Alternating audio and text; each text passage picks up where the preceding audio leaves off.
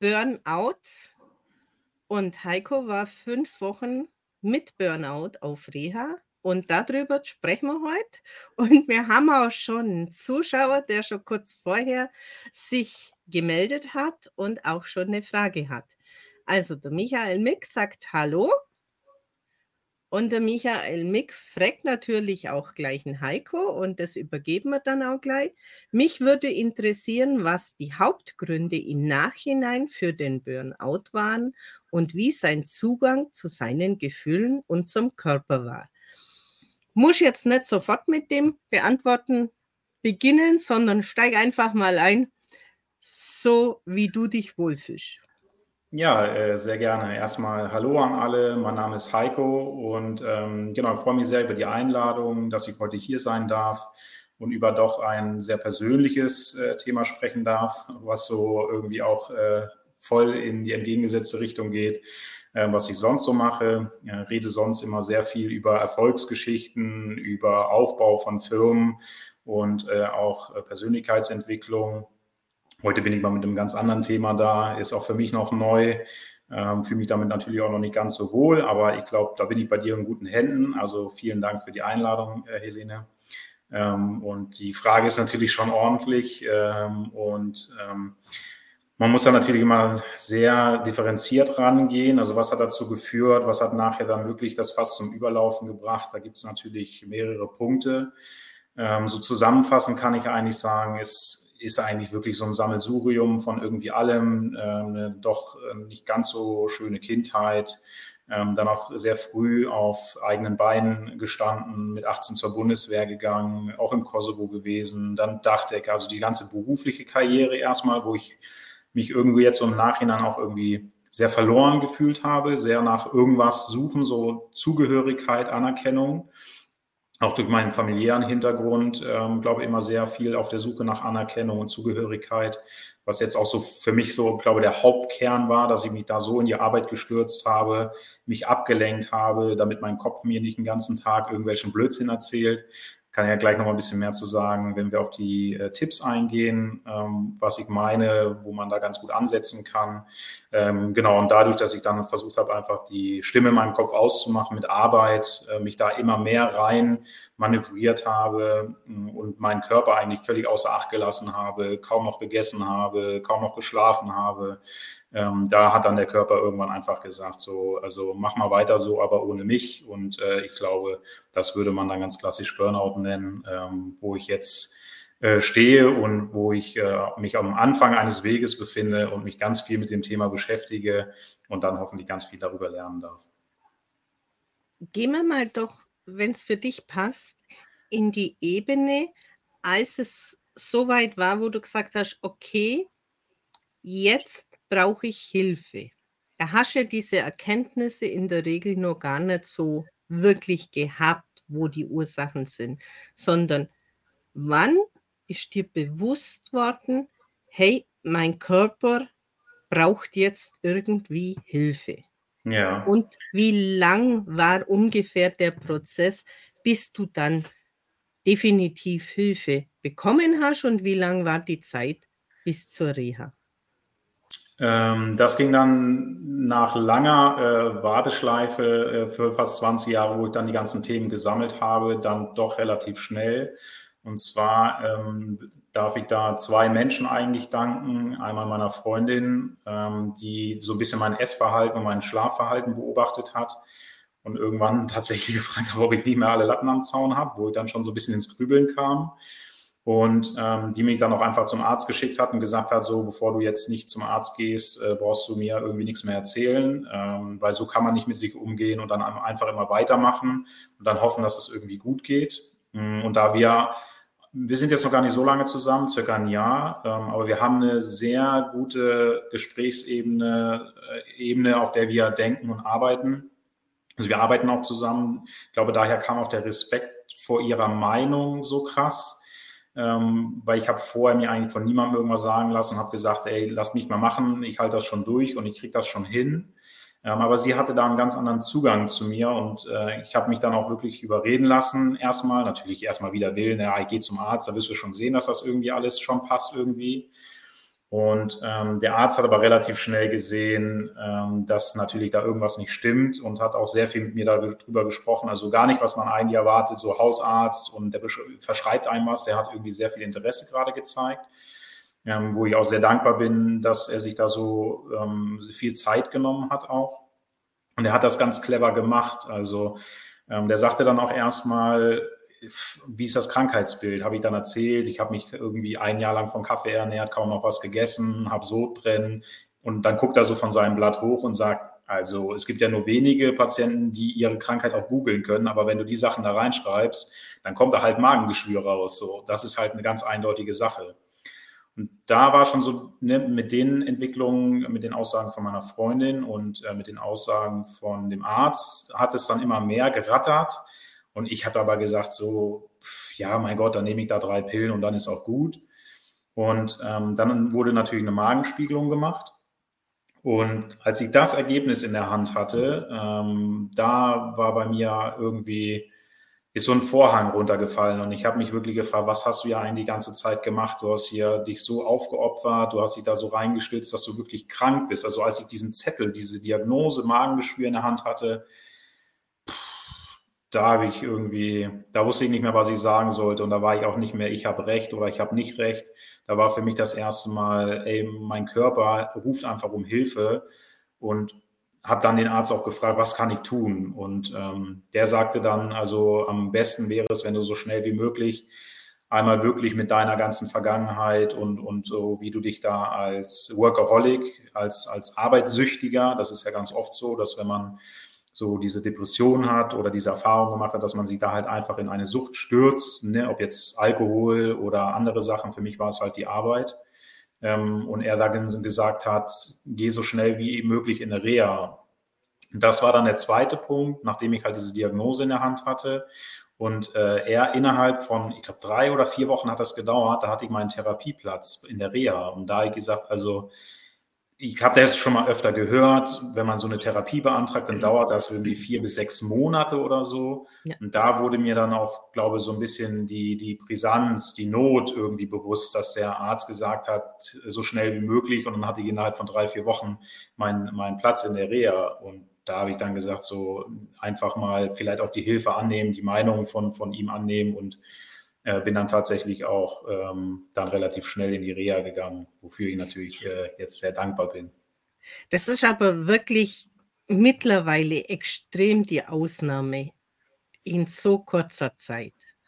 Ja, sagte der Arzt auch, aber du hast dir so viel Mühe gegeben, dich kaputt zu machen, äh, dann werde ich mir jetzt genauso viel Mühe geben, dich da schnell irgendwo unterzukriegen. Also kann man wirklich mit einem Lachen sehen, aber eigentlich müsste man da halt äh, Tränen in den Augen haben.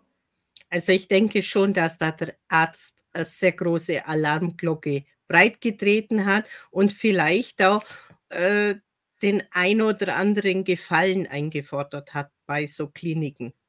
Genau, ja. Du hast vorher das Schlafverhalten genannt. Wie muss man sich das Schlafverhalten vorstellen, dass das so extrem auffallend war? Ähm, ja, abends natürlich sehr spät ins Bett gegangen. Ähm, man muss sich das vorstellen, mein Leben bestand halt wirklich nur noch aus mhm. Arbeit. Mein letzter Blogbeitrag oder einer meiner letzten Blogbeiträge, der hieß 20 Jahre lang keinen Urlaub gemacht. Und das war halt auch wirklich so. Ähm, den habe ich dann in meinem ersten richtigen äh, längeren Urlaub, ähm, jetzt letztes Jahr über Weihnachten, Neujahr, wo, ich, wo meine Freundin mich äh, einen Monat lang auf Madeira entführt hat und man muss wirklich sagen, entführt hat. Ich hatte richtige Panikattacken vorher, dann hier alles liegen zu lassen und, und in Urlaub zu fahren. Also ich durfte dann am Ende auch meinen Rechner mitnehmen, mein Handy mitnehmen, war alles okay. Aber äh, und es waren dann wirklich einfach 14, 16 Stunden am Tag, wo ich gearbeitet habe und, und dann, wie gesagt, noch ein bisschen vielleicht was gegessen oder ich gehe, Gott sei Dank bin ich immer sehr viel spazieren gegangen. Ähm, auf der einen Seite, das war wenigstens für den Körper ein bisschen gut, trotzdem hatte ich dann aber halt genau während dem Spazierengehen immer wieder diese Gedankenkarussells und ähm, die gingen abends natürlich nicht aus. Und dann habe ich erstmal versucht, mich hinzulegen und wusste ich schon, jetzt habe ich nicht mehr viele Stunden, bis ich wieder aufstehen muss, wieder arbeiten muss. Dann hat man deswegen natürlich Panik. Wenn die Panik nicht da war, dann hat man natürlich wegen den Firmen Angst, dass da irgendwas ist, äh, was da irgendwie schiefgehen kann. Ähm, oder wegen den Mitarbeitern. Und das ist ja so dieses Gedankenkarussell einfach, dass man sich alles so schlimm redet. Also ich mache hier einen kleinen Fehler, deswegen sagt mein Chef, du bist gekündigt. Am nächsten Tag bin ich dann obdachlos, äh, bin unter der Brücke und äh, sauf mich dann zu Tode. Und man denkt sich so, man hat vielleicht einfach nur einen Laptop kaputt gemacht auf der Arbeit und es passiert überhaupt nichts. Aber dieses sich immer so reinreden und sich alles so schlimm reden, das ist ja so einer der Hauptgründe und ich glaube, da war ich halt irgendwann so drinne und wenn ich halt nicht gearbeitet habe, dann ist das sofort angegangen. Und ähm, dann habe ich halt wirklich irgendwie auch durch den Kaffee und so dann irgendwie drei, vier, fünf Stunden geschlafen, wenn es hochkam, wieder aufgestanden, weitergemacht. Und ähm, selbst diese vier, fünf Stunden dann nicht durchgeschlafen. Also ich bin dann noch geredet da aufgestanden. Und das wurde dann halt in, im letzten Jahr halt so schlimm, dass man ein Gefühl hat, man hat gar nicht mehr geschlafen. Also man seinem Körper da alles abverlangt. Ich habe 15 Kilo abgenommen und wie gesagt, durch das Magengeschwür hatte ich gar keinen Appetit mehr. Und da wächst ja auch so ein Frust, so wenn alle anderen essen und selber hat man da gar nicht so richtig Appetit drauf oder es wird einem äh, wieder schlecht, weil man schon weiß, man hat da wieder irgendwas gegessen, wo man wieder dieses Sodbrennen hat. Und lange Rede, kurzer Sinn, also diese ganzen Punkte, die gehen dann halt einem alle durch den Kopf, sobald man sich hinlegt, das Licht ausmacht. Ich konnte auch nur noch, wenn überhaupt, mit Podcast einschlafen. Also ähm, ja, nicht schön. Und wie war dann diese Phase Reha-Klinik? Hast du dich dann auch wohl gefühlt? Oder hast lange gebraucht, bis du einfach dann wirklich den Stecker gezogen hast, dass du sagst, jetzt bin ich angekommen? Oder war hier wieder dieser Ehrgeiz, den du ja anscheinend immer ans Tageslicht legst, dann zur Lösung zu kommen? Ja, genau das. Also ähm, ich habe mich erstmal natürlich gar nicht wohl gefühlt. Das liegt auch wieder so ein bisschen an meiner Vergangenheit. Ich habe halt überhaupt keine guten Erfahrungen mit Ärzten, mit Kliniken gemacht könnte ich auch mehrere Beispiele aufzählen jetzt, aber ich würde es, glaube ich, einfach mal dabei belassen. Und ähm, bin dann auch da richtig panisch hingefahren. Oh Gott, wir haben ein Mehrbettzimmer und das ist wie im Knast. Man kriegt den Laptop abgenommen, Handy abgenommen und hat da den ganzen Tag sein Programm und, und hängt an irgendwelchen äh, Geräten oder keine Ahnung. Also ich habe mir da auch wieder das Schlimmste irgendwie ausgemalt und bin da hingekommen und es war wie in einem Hotel eigentlich. So, es war wirklich also so gut wie eine Klinik sein kann. Die haben wirklich da alles rausgeholt und, und das war dann so ein Punkt. Ich bin da angekommen und habe irgendwie gleich mein, mit meinem Therapeuten, der hat gleich so eine, eine Tür aufgemacht. Ähm, der war ja sogar jünger als ich ähm, und vorher habe ich eigentlich immer nach so nach Therapeuten gesucht, die eher älter waren. Also ich habe so eine Vorgeschichte mit meinem Opa und habe dann halt eher so in der Schiene einen Therapeuten gesucht. Und als ich dann da ankam und der Therapeut war sogar jünger als ich, dachte ich, oha, das äh, kann irgendwie nichts werden. Also was will der mir jetzt erzählen? Und der hat echt was ganz Cleveres gemacht. Der hat gesagt, Heiko, also, also erstmal gleich geduzt, da hatte er bei mir schon mal einen Stein im Brett. Und ähm, dann gleich gesagt, ich habe deine Homepage, deinen Lebenslauf gesehen, ich habe keine Ahnung, was ich dir erzählen soll. Ich habe ein paar Fragen, die ich dir stellen kann und da gucken wir einfach, ob das klappt. Und irgendwie hatte ich direkt das Bedürfnis, ihm dann irgendwie auch alles zu erzählen. Es war gleich so diese freundschaftliche Ebene, wo ich dann auch gesagt habe, ich hatte mega Panik, dass ich hier wie im Knast bin, dass ihr mir den Laptop abnehmt, dass ich nicht ab und zu mal Mails gucken kann und so. Und dann sagte er, ey, wir wollen dir hier beibringen, mit diesen Sachen umzugehen. Wir wollen nicht hier dich in, in eine Blase sperren und, und warten, was passiert, sondern wir wollen ja gucken, wie ist dein Leben und wie kannst du, wenn du wieder zurück bist, mit diesen Sachen umgehen. Und das war gleich innerhalb der ersten ein, zwei Tage. Ähm, also wobei, ne, die ersten ein, zwei Tage habe ich irgendwie so gut wie durchgepennt und dann ging das Programm da quasi los. Also die ersten ein, zwei Tage, wo ich dann da mein Programm hatte, ähm, habe ich mich so gut es geht wohlgefühlt und, und konnte dann auch irgendwie gleich abschalten, weil es natürlich doch irgendwie auch so ein bisschen so ein Urlaubsgefühl ist, wenn man irgendwie da ist, obwohl man halt die meiste Zeit mit sich wirklich hart arbeitet, also alles andere als Urlaub. Und ähm, dann kam genau dieser Gedanke, den du eben gesagt hast. Äh, dann wollte ich auch die Lösung so. Und ich habe das Problem erkannt und ich habe gesehen, da ist was, was gesagt wurde, Burnout und, und Depression. Ich, mir wurde aufgezeigt, was man da machen kann oder dass man was machen kann. Und dann kam genau dieses Lösungsorientierte, was mich natürlich auch beruflich so weit gebracht hat und mich jetzt hoffentlich äh, auch persönlich äh, sehr weit bringen wird und konnte mich dann sehr gut auf die Reha einlassen.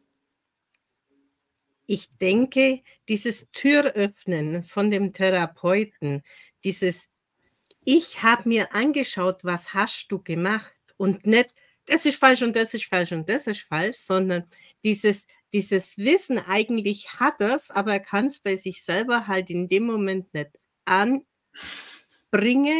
umsetzen. Und da kommt, was du zu Beginn in meinen Augen schon gesagt hast, diese, diese Geschichte nie zu genügen, immer mehr Leistung zu bringen, damit ich diese Daseinsberechtigung habe, damit ich gesehen werde. Und irgendwann schleicht sich das halt so ein, weil ich kenne das auch, dass einfach der Körper am Limit ist und der Kopf aber wieder sagt, du hast nicht genügend geleistet und für das Umfeld ist es ja eigentlich, der macht ja sowieso immer mehr wie andere. Also wollen sie auch immer mehr von demjenigen. Es ist genau. so ein genau. Teufelskreis. Genau. Wie siehst du das?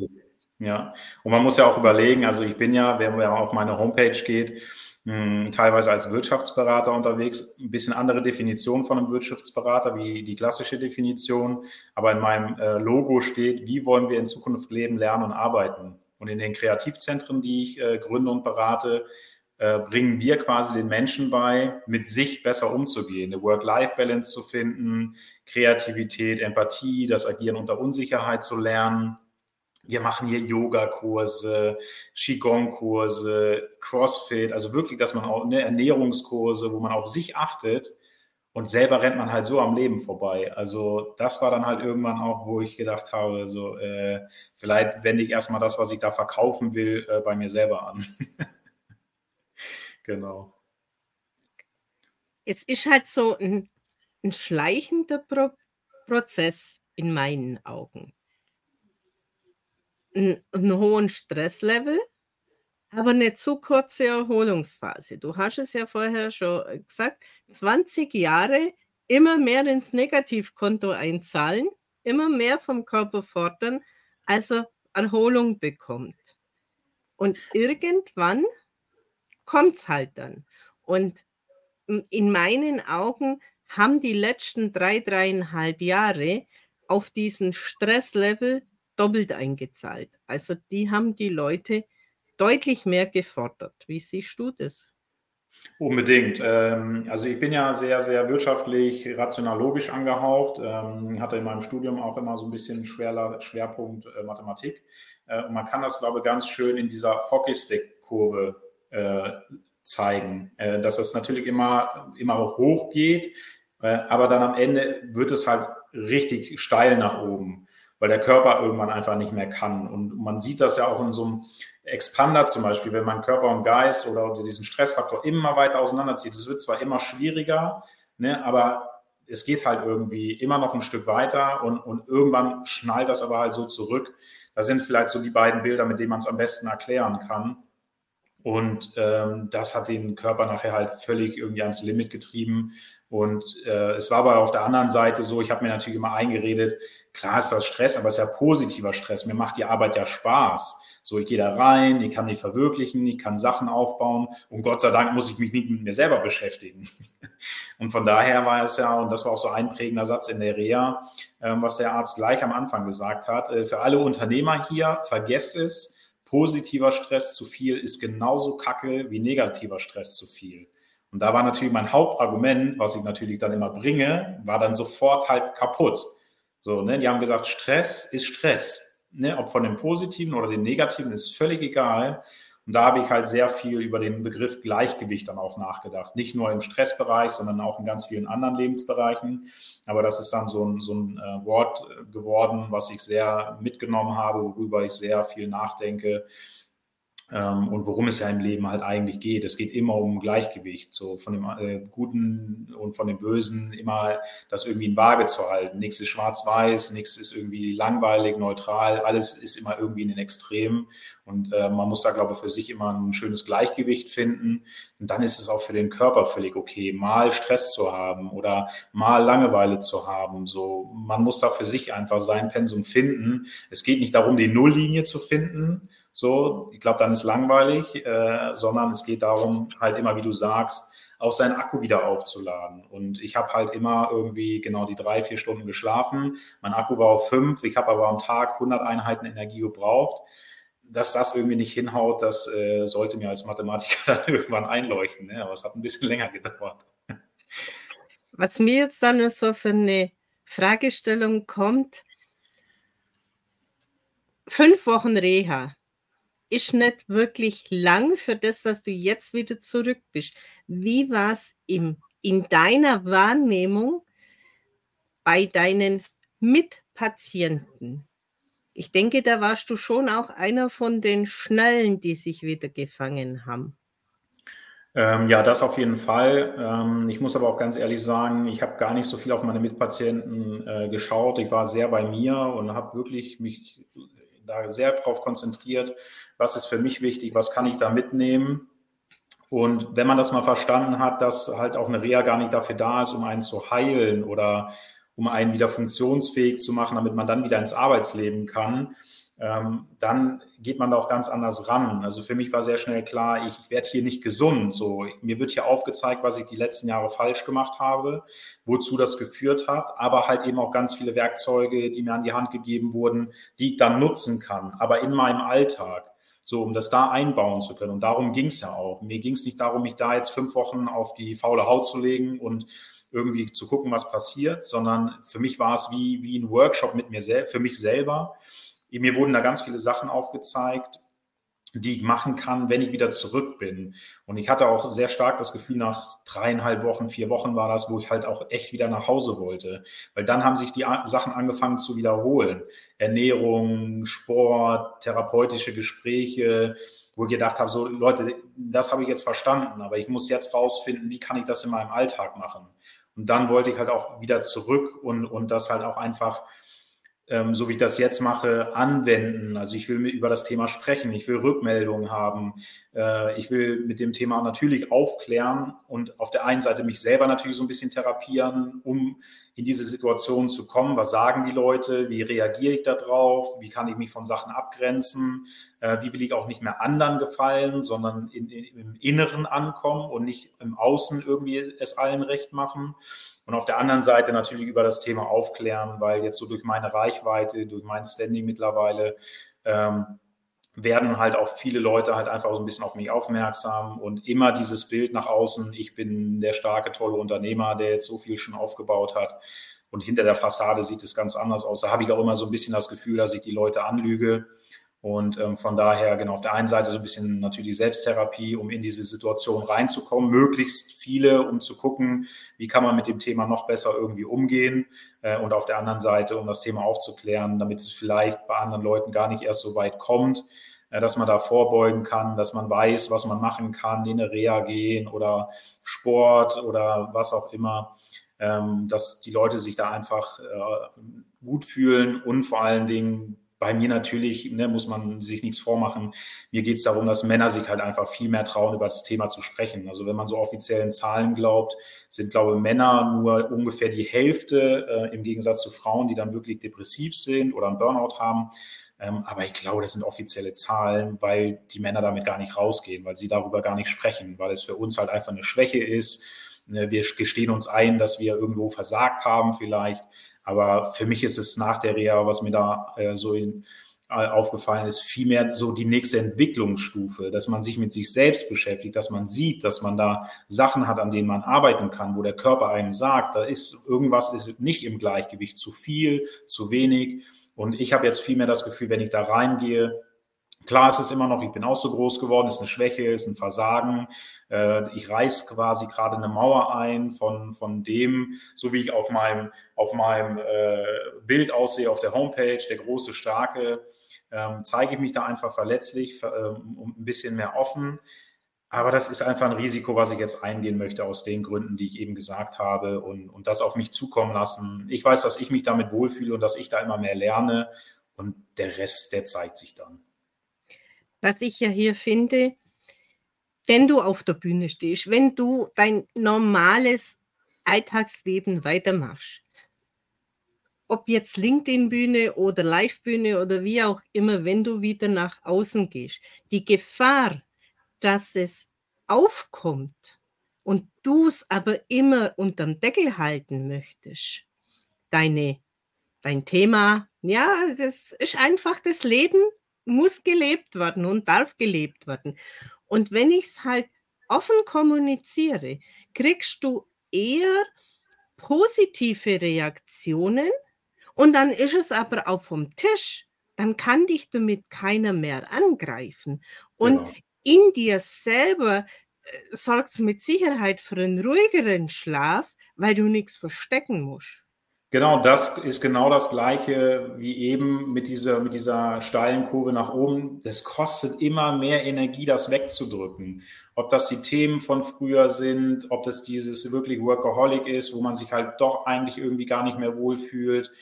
Diese, diese inneren Gefühle, die, die was in einem ja irgendwie raus will und, und die, die finden halt immer irgendeinen Weg. So, ich habe mir 20 Jahre lang wirklich Mühe gegeben und ich glaube, ich bin Profi da drin geworden ähm, diese Gefühle zu unterdrücken. Also ich wüsste auch gar nicht mehr, wann ich zum Beispiel das letzte Mal geweint habe. Viele Leute, die sagen so, äh, lachst du auch mal? Und das kommt halt auch nicht so häufig, so häufig vor, was auch schon sich sehr, sehr gebessert hat. Und ähm, das wird halt auch immer anstrengender, das zu unterdrücken und wie gesagt, immer mehr dieses Gefühl aus, so dass man nur die Hälfte erzählt. Man steht dann da vorne und sagt, guck mal, hier ein Standort und hier wieder was Tolles gemacht.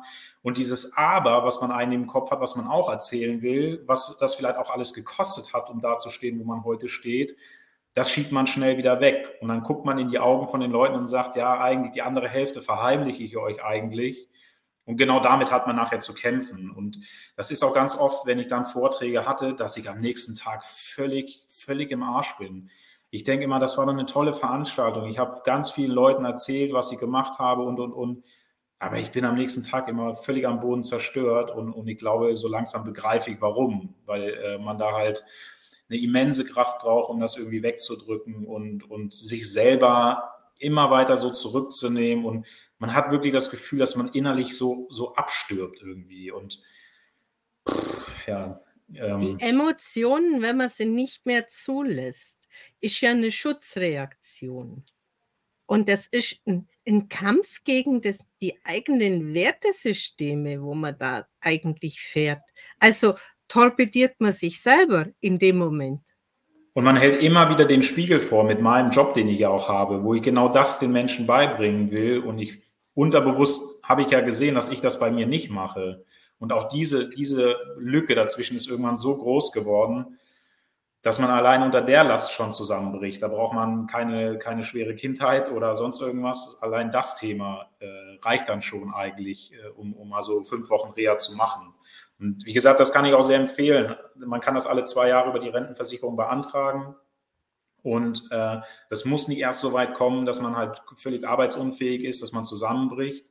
Das kann auch viel mal für die Vorsorge sein. Man kann da wirklich viel machen. Wir gehen oft in der Woche ins Fitnessstudio, um den Körper zu trainieren, aber den Geist, so, den schalten wir halt immer mit Netflix aus oder mit Medien oder da einfach mal ins Fitnessstudio für seinen Geist zu gehen, das äh, kann ich nur jedem empfehlen.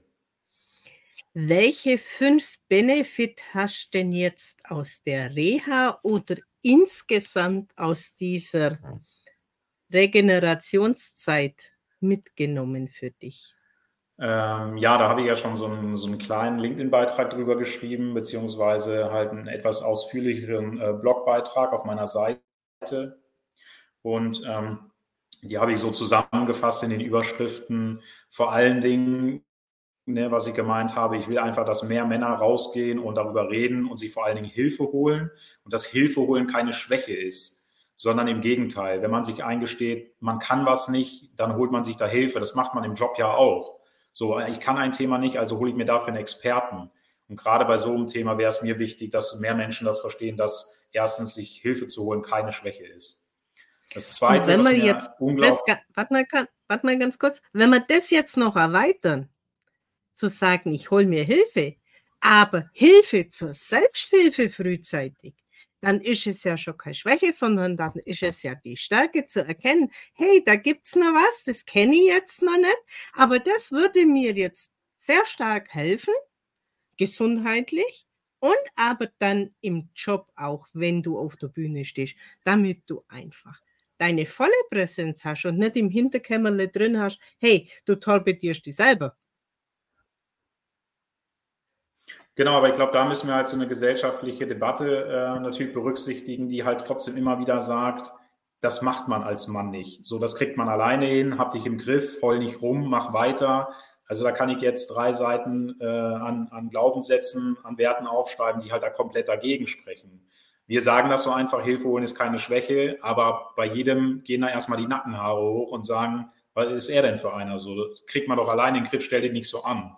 Also das ist natürlich ein kompliziertes äh, Thema. Es hat auch eine Reise dahin, Hilfe anzunehmen. Oh, unbedingt, unbedingt, ja. Und das Zweiter. hat bei mir jetzt auch äh, 38 Jahre gedauert.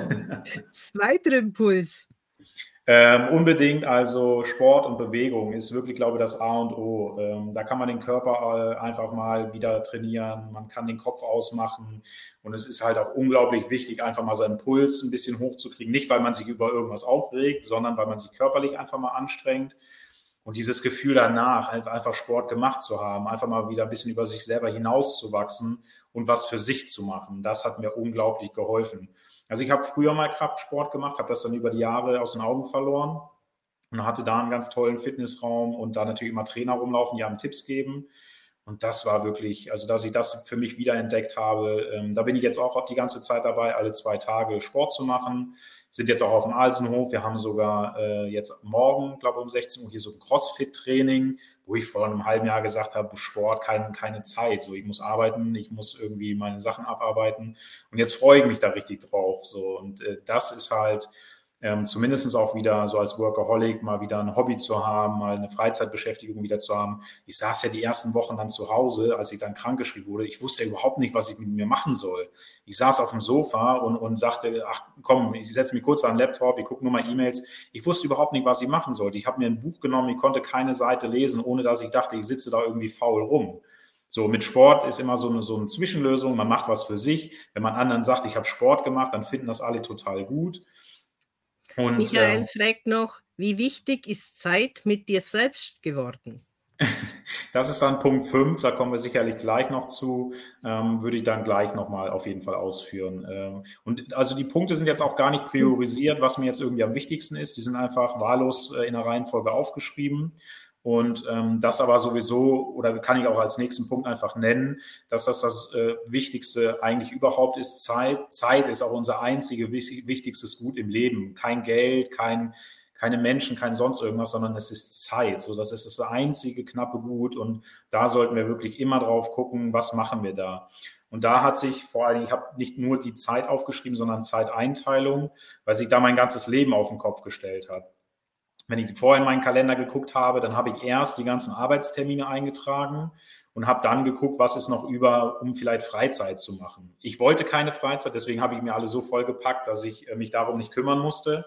Äh, und jetzt habe ich wirklich die Herausforderung und da muss ich auch wirklich diszipliniert dranbleiben, mich abends hinzusetzen, morgens hinzusetzen, erst meine Zeiten einzutragen, weil mir das hilft, wenn das wirklich irgendwo steht. Ja, viele sagen dann, ja, aber da machst du auch wieder Planung und bla bla.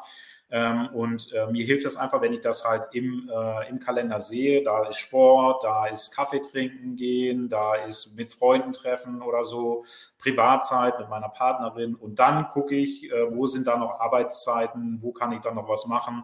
Und da ist immer noch genug Arbeitszeit drin, wenn man das mal ein bisschen rational, gesund betrachtet.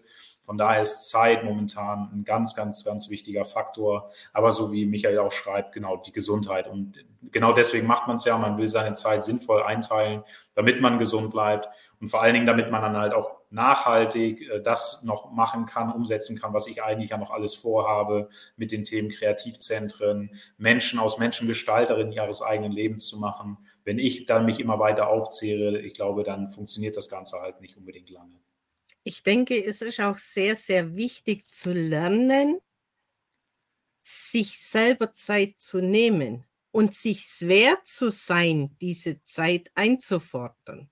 Genau, das da kann, sagst du was ganz Wichtiges. Das kann, wenn man es gelernt hat, nicht unbedingt nach Schema XYZ gehen, dass man strikt dran bleibt, sondern wirklich sich dann wieder eigener mächtig zu sagen, ja, ich hab's im Griff. Wenn ich möchte, kann ich jetzt sagen, jetzt ist eine halbe Stunde Pause angesagt. Und da bin ich natürlich noch weiter entfernt von. So, ich muss mich da wirklich jeden Abend, jeden Morgen wirklich dazu prügeln, äh, hinzusetzen, einen Plan zu machen, wann da meine Zeiten sind. Ich gehe jeden Morgen eine äh, sogenannte Apfelrunde. Also ich stehe morgens immer noch so um sechs, sieben auf, nehme einen Apfel, gehe eine Stunde spazieren. Und das macht schon mal viel aus, wenn man halt nicht gleich an den Rechner geht, nicht gleich ans Handy geht und schon so in diesem To-Do-Modus drin ist, sondern wirklich alles erstmal auslässt und einfach mal in die Natur geht und, und mal ankommt in dem Tag und dann auch wirklich sich verinnerlicht hat, denk heute an dich. Und dann das Zweite ist, wenn ich dann wieder da bin, setze ich mich halt, wie gesagt, an den Kalender, gucke, ob wirklich alles äh, vernünftig geplant ist, sodass auch Zeiten da sind. Und dann über den Tag natürlich, ich mache mir Wecker an, um mich daran zu erinnern. Aber es ist echt äh, ein Kampf, irgendwie für meine Zeit einzustehen, mir selbst das wert zu sein, erstmal auf mich zu achten das einmal halt umzudrehen, was ja trotzdem eigentlich total logisch ist, erstmal auf sich zu achten, eine gesunde Basis zu haben, um dann Sachen machen zu können. So, das ist halt eigentlich so einleuchtend und so logisch und dass mir das so spät irgendwie aufgefallen ist, äh, ja, kann ich manchmal selber nicht begreifen, aber Gott sei Dank bin ich jetzt auf dem Weg und habe es zumindest mal verstanden, was man da jetzt machen kann. Für mich sind es einfach auch diese Prägungen, die man mitgenommen hat. Dieses Ich bin's nicht von Haus aus wert, gesehen zu werden. Ich bin's von Haus aus nicht wert, den Platz einzunehmen. Und das sind einfach dann Sachen, wenn man jetzt zu sich einstehen soll. Klar ist das eine Überwindung, bis ich das mal sage. Ich stehe für mich ein. Man muss es trainieren. Man muss es einfach jeden Tag trainieren. Es kommt nicht von selber. Das äh, durfte ich jetzt auch feststellen. Ja, ich durfte es feststellen, als es mir mal ein Arztknall hat an, die, an den Kopf geknallt hat, obwohl ich gar nicht beim Arzt war, sondern wegen meinem Kind beim Arzt war. Aber diese Phase halt sehr intensiv war. Und ja, dann hat er mir es sehr, sehr deutlich gesagt. Und dann bin ich so da gesessen und dachte, was soll jetzt das eigentlich bedeuten, was der mir gesagt hat? Ja, ja, ja. Okay, wenn ich nach außen so wirkt, dann wird es Zeit, was zu verändern. Auf jeden Fall. Michael hat noch was geschrieben. Digitales Detox ohne die ganze Ablenkungen von außen zwischendurch ist auch super wichtig. Ja, es ist einfach ein, ein gesunder Umgang mit der digitalen Welt. Genau, das ist auch wieder das Gleichgewicht. Ne? Hm. Also man muss halt einfach gucken, was tut einem gut, äh, wo ist man aber auch bei sich. Ich habe zum Beispiel gar keine, gar keine Klingeltöne, irgendwas am Handy oder keine Nachrichten, damit man davon auch nicht abgelenkt wird, doch mal gucken will oder irgendwas. Man kann da ganz viel machen, um da auch wieder rauszukommen. Und da ist ja auch wieder eine gesellschaftliche Debatte, inwieweit wir da schon abhängig sind und äh, ist wieder ein ganz anderes Thema, was wahrscheinlich heute hier nicht reinpasst aber äh, super wichtig, bei sich zu sein und sich nicht den ganzen Tag beschallen zu lassen, weil genau dann beschäftigt man mit sich nicht mit sich selber und verlernt es halt wirklich. Michael schreibt nur nicht gesehen werden wollen, ist auch möglicherweise eine Traumafolge. Nicht gesehen werden wollen oder nicht gesehen werden in dem System, wenn wir es jetzt in der Kindheit nehmen, in der Familie oder im Umfeld, kann man in beiden Richtungen sehen. Ja, und bei mir war es ja umgedreht. Also ich wollte ja gesehen werden und habe deswegen immer mehr gearbeitet, um immer mehr Macht, Verantwortung zu haben, um immer auf mehr Bühnen zu stehen. Aber ich hatte mir halt ein Bild gezeichnet, was ja nicht wirklich ich war. So und genau eben mich selber da auf dem Weg verloren. Äh, und genau, also so wie ich wirklich war, wollte ich vielleicht gar nicht, dass man mich sieht. Aber ich war auch gar nicht so weit, dass ich selber wusste, wer ich bin.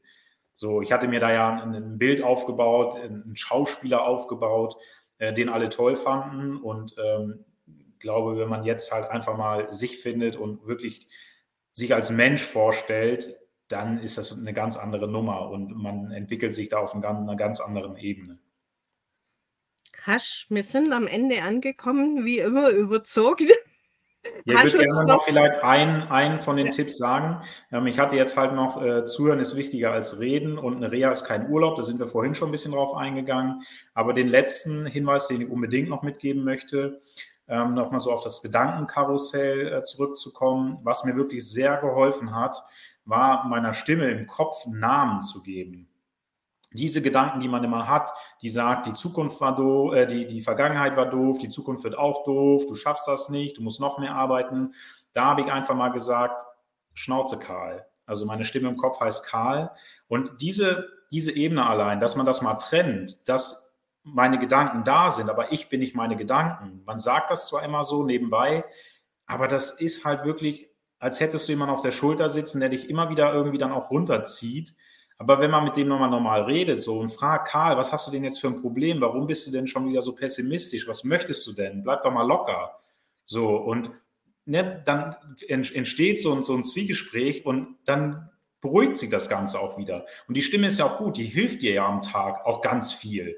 So, die hilft dir bei Lösungen, die hilft dir bei Entscheidungen, ne, ob man es jetzt Intuition nennt oder, oder Engelchen und Teufelchen. Also gibt es ja ganz viele Bilder. Aber da einfach mal zu sagen, so, ey, jetzt reicht's. Und da habe ich auch angefangen, echt wieder gut zu schlafen, weil die Panik, die dann abends losging, wo ich dann gesagt habe, so, ey, jetzt ist einfach mal gut, wir haben heute genug getan, hau dich jetzt hin, penn mal eine Runde, morgen geht's weiter.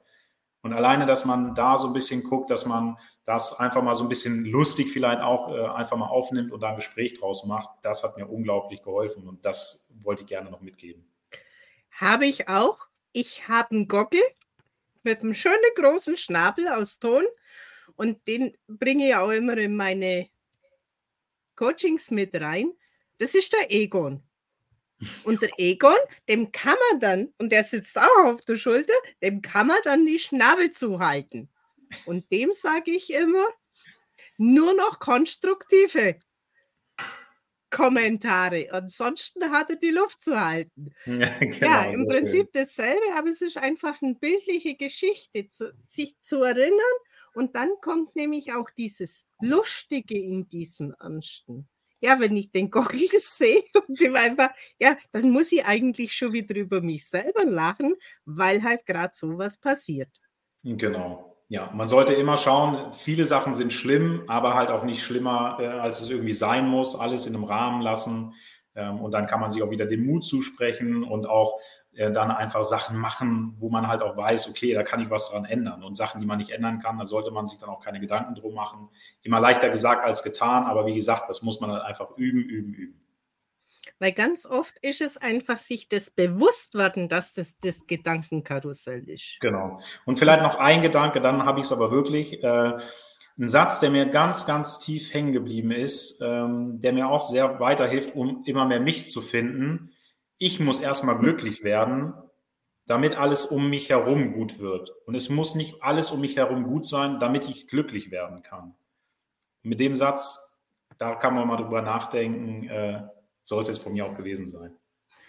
Und Michael schreibt noch, danke für euer wunderbares Gespräch. Ich schaue den Anfang noch nach.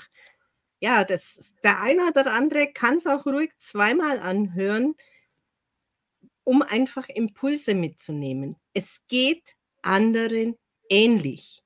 Und jeder hat eine andere Empfindung, was ihm hilft oder nicht hilft. Und es das heißt nicht, dass der, der größte Arzt, der berühmteste Arzt für das Thema genau deine Lösung hat. Vielleicht ist der Nachbar an der Ecke, der an der Brottheke etwas von sich gibt und für dich das Richtige ist. Für Impulse offen sein. Das finde ich sehr, sehr wichtig. Heiko, danke für deine Offenheit. Ich hoffe, dass es mehr Menschen gibt, die schnell zu einer Lösung finden für sich, für ihr Thema. Einen Menschen, dem sie sich anvertrauen können, wie deine Freundin, die, wo dir einfach klar gesagt hat, wach mal auf. Ja,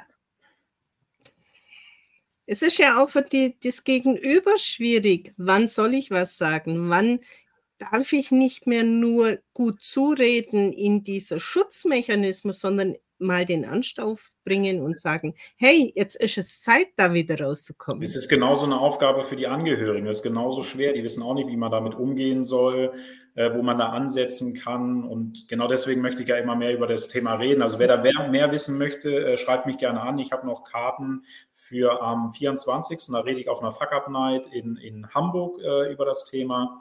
Ähm, schreibt mich gerne an, kommt dazu, beschäftigt euch mit dem Thema und natürlich auch die Angehörigen. Die sind manchmal da genauso hilflos, wenn sie uns dann da so unfähig, traurig oder was auch immer sehen. Und äh, auch da muss man halt einfach ein Ohr für haben äh, und denen eine Möglichkeit geben, wie man da ansetzen kann, was die machen können ähm, und dann halt auch einfach ähm, da Aufmerksamkeit. Es sind nicht nur immer die Betroffenen selber.